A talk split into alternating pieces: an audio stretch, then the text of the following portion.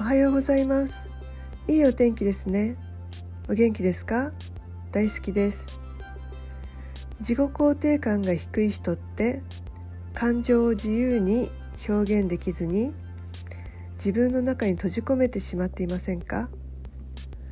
その出していない感情が心の声となって自分をその過去へ戻してしまうんですね。